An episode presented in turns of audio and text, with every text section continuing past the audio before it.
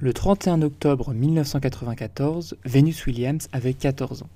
Et alors que les autres enfants de son âge étaient obligés de finir leurs devoirs, la jeune américaine participait, elle, à son premier tournoi professionnel à Auckland. On est aujourd'hui en juillet 2023. Et alors que les autres joueuses et joueurs de son âge prennent sagement leur retraite, elle a décidé à 43 ans de participer à son 91e Grand Chelem à Wimbledon. Rien que ça. Cela fait donc presque 30 ans que Vénus parcourt le monde de la petite balle jaune. Et il s'en est passé des choses pendant toutes ces années. D'abord, l'enfant noir des quartiers pauvres de Los Angeles a dominé un monde de blancs à la même vitesse que la première balle d'Andy Roddick, c'est-à-dire très rapidement, pour ceux qui n'ont pas compris. Le tout avec une confiance en soi digne de Michael Jordan. Désormais, elle reste dans les mémoires et à juste titre, comme la sœur de la plus grande joueuse de tennis de l'histoire, sa cadette, Serena. Mais il est temps de rendre à Vénus ce qui appartient à Vénus, c'est-à-dire une carrière passionnante, peut-être trop longue, mais qui mérite au moins d'être racontée.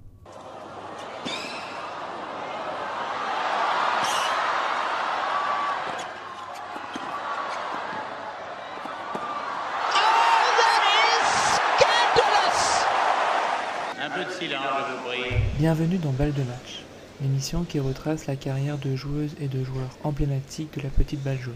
La première série d'épisodes est consacrée à Venus Williams. Chapitre 1 Une jeune noire dans un monde de blanc. Venus naît le 17 juin 1980 dans la banlieue sud de Los Angeles et passe sa petite enfance à Compton. C'est dans ce quartier défavorisé et sensible, mais aussi bouillonnant culturellement, qu'elle tapera pour la première fois dans la balle jaune. Le tout sous la houlette d'un père omniprésent, un certain Richard Williams. Si l'on veut comprendre la détermination des sœurs Williams, il est nécessaire, je pense, de s'attarder sur la jeunesse de leur paternel. Ce dernier a grandi en Louisiane et a subi de plein fouet la ségrégation, la violence du Ku Klux Klan, ainsi que la dureté des lois Jim Crow à l'égard des Noirs. Hop hop hop, on va s'arrêter là quand même dans le, dans le récit, quelques instants, et on va le, faire, euh, cela, cette petite interruption, euh, plusieurs fois pendant tous les épisodes consacrés à Venus Williams, pour parler un peu plus spontanément de points à éclaircir dans, le, dans, dans, dans la vie de, de, de, Venus Williams. En l'occurrence, là, c'est plutôt la vie de euh, Richard Williams, et encore plus précisément son enfance.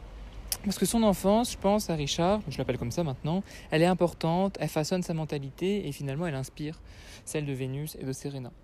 Richard, il est né en 1942 et il grandit.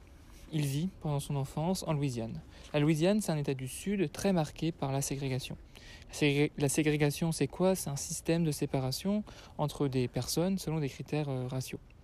Euh, et cette ségrégation, ce qui est très important, c'est qu'elle est légalisée aux États-Unis et surtout dans les États du Sud à partir de 1876 euh, par un, panel de lois qu'on nomme les lois, Jim Crow.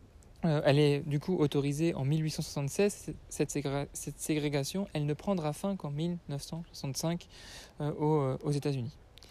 Pour vous donner un peu un, un ordre d'idée du contexte dans lequel Richard Williams vit, en tant que noir, en tant qu'homme noir, jeune noir même, je vais vous donner des exemples, tout simplement, euh, de, bah, de, lois de ségrégationnistes. Interdiction des mariages interraciaux, ça va de soi. Euh, ségrégation aussi dans les lieux publics. Euh, en Louisiane, c'était dans les cirques que les noirs et les blancs ne pouvaient pas se côtoyer. Et euh, pour les votes, c'en est de même hein, finalement. Seuls les noirs doivent passer des, des tests d'alphabétisation. Les blancs n'en ont apparemment pas besoin. Euh, toutes, ce, toutes, ces violences, je dirais, morales, un peu moins physiques, bah, euh, elles trouvent leur paroxysme cette violence physique trouve son paroxysme avec le Ku Klux Klan, qui est un groupe de suprémacistes blancs qui va commettre bah, d'innombrables violences envers les populations noires, et c'est ce qu'on va voir tout de suite. Marqué autant mentalement que physiquement par cette période, puisqu'il boite par exemple après avoir été poignardé à la jambe par l'un de ces suprémacistes blancs, il développe dès son plus jeune âge une volonté féroce d'échapper à ce monde raciste qui le maintient dans une position de faiblesse. Le tennis n'est pas une passion de jeunesse pour Richard mais deviendra plutôt un moyen de gagner de l'argent et de sortir sa famille d'une situation précaire. Si l'on en croit ses dires, il commence à s'intéresser à ce sport de raquette, après avoir vu à la télé la finale d'un tournoi féminin. J'ai regardé un jour un match de tennis à la télé, et je n'ai pas vraiment regardé le match. Le match s'était terminé, et il donnait à cette jeune femme 40 000 dollars parce qu'elle avait gagné le tournoi.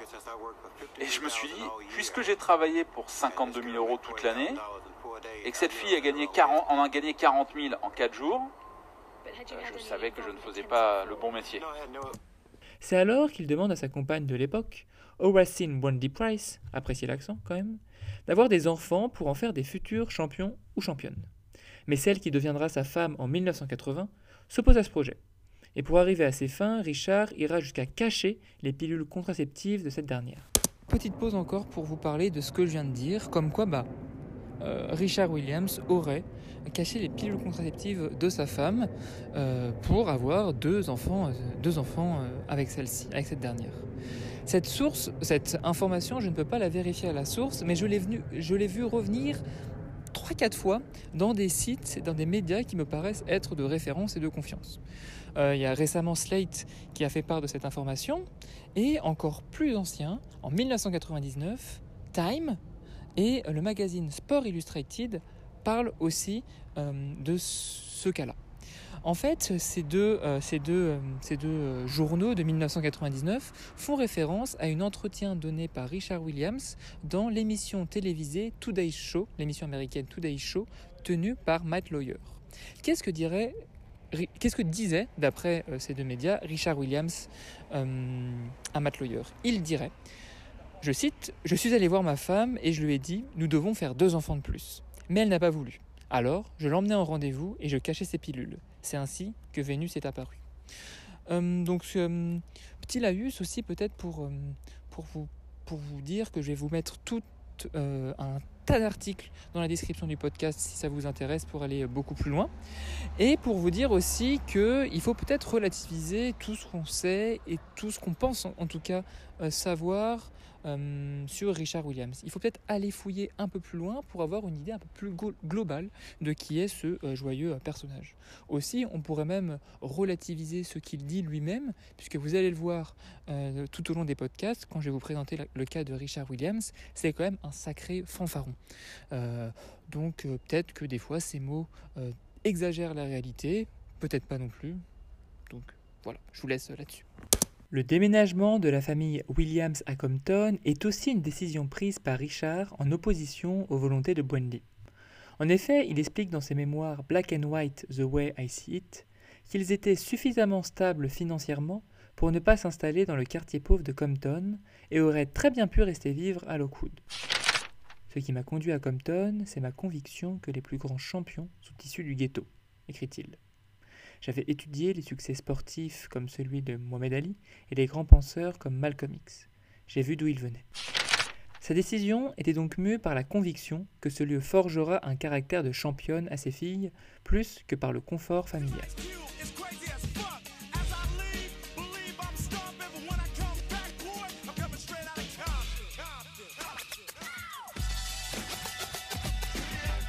Dans ce quartier de Los Angeles, la population noire est majoritaire et tout y est différent au monde du tennis, où la population blanche est la plus représentée.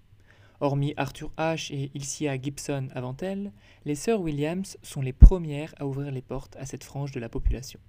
Pardon, elles n'ouvrent pas les portes, elles les détruisent, et cela sans même demander la permission. Ce sont des ovnis à leur arrivée sur le circuit professionnel.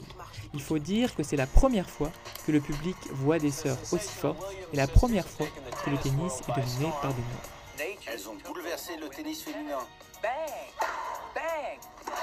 Elles ont prouvé au monde qu'il est possible de dominer ce jeu sans être du sérail. Vénus et Serena font donc partie de l'histoire du sport, au même titre qu'un Bill Russell l'est pour les Noirs en NBA, aucune Martina Navratilova l'est pour les personnes bisexuelles au tennis. Pour autant, au début de leur carrière, elles sont loin, très loin, d'être appréciées par les spectateurs ainsi que par les joueuses. C'est en 2001, lors du tournoi d'Indian Wells, que cette haine s'exprime la plus vigoureusement. À ce moment-là, Vénus a tout juste 20 ans, Serena 19, et elle commence à dominer le circuit féminin, puisque sur les six derniers grands chelems, elles ont soulevé le trophée par trois fois. Serena à l'US Open 1999, puis Vénus en 2000 à Wimbledon et à l'US Open. C'est alors que le public californien attend de pied ferme la demi-finale qui oppose les deux sœurs.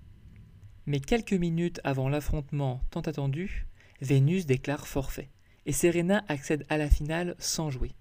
Le lendemain, Lorsque Vénus et Richard arrivent dans les tribunes pour supporter la cadette, ils sont conspués.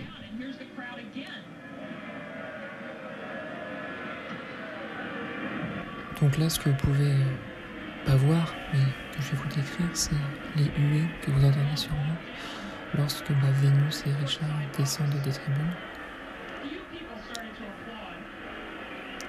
C'est quand même assez particulier pour bah, la famille Williams, qui fait bah, vient de Californie, et qui se retrouve à Indian Wells, du coup en Californie, mais qui est, qui est conspuée. On peut expliquer cela sûrement parce que Indian Wells c'est un bastion républicain. Il est composé principalement d'une population blanche. Aussi à ce moment-là, il y avait beaucoup de soupçons euh, en ce qui concerne Richard Williams qui aurait euh, bah, qui truquerait finalement les rencontres entre ses filles.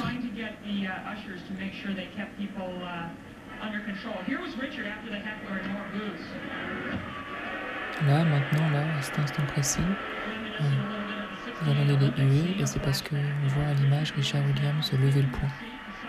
Ça fait réagir le public. Serena Williams, elle était opposée à Kim Clijsters et sur l'extrait que je vous passe, c'est le premier point du match qui sera emporté par Kim Clijsters et regardez comment réagit le public.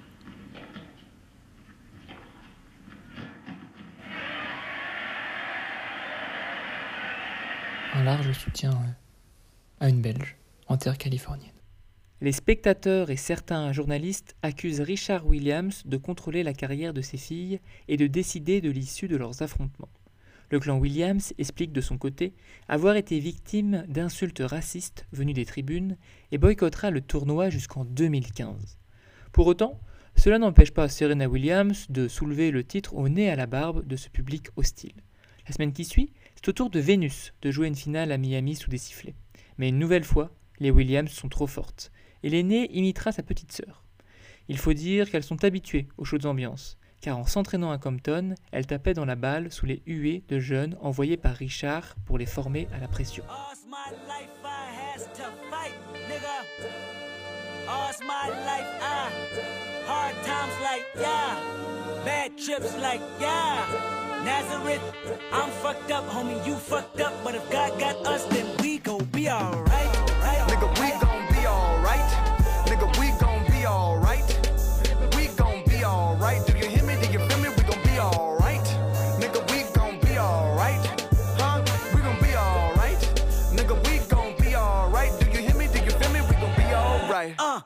Mais ce désamour semble s'être estompé avec le temps. Aujourd'hui, les sœurs Williams sont des exemples pour la nouvelle génération de tenniswoman et tennisman. Lorsque Cory Goff a seulement 15 ans via tabou de Venus Williams, 39 ans, au premier tour de Wimbledon 2019, la jeune américaine, Coco Goff du coup, ne peut retenir ses larmes face à son idole.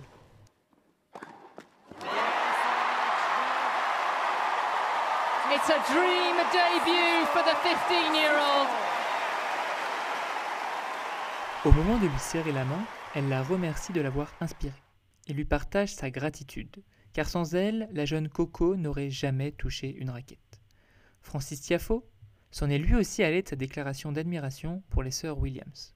Au micro d'ESPN, lors du dernier US Open, le jeune Américain, vêtu d'un pull où des photos de Serena se trouvent insérées dans les lettres GOAT, a été questionné au sujet de celles qu'il considère comme ses modèles. Tell me about what you're wearing and, and the woman who's inspired you. Yeah, obviously the GOAT, uh, Serena Williams.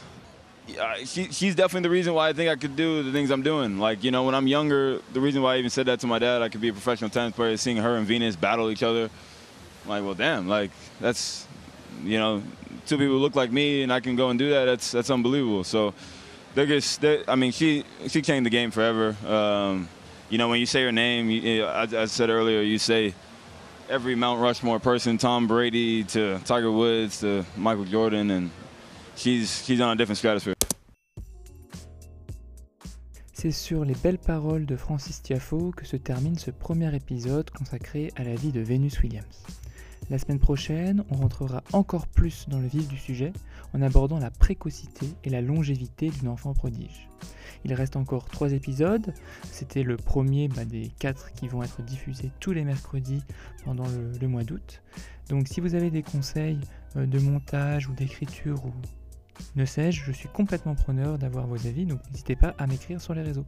Allez, tchuss, passez une bonne semaine.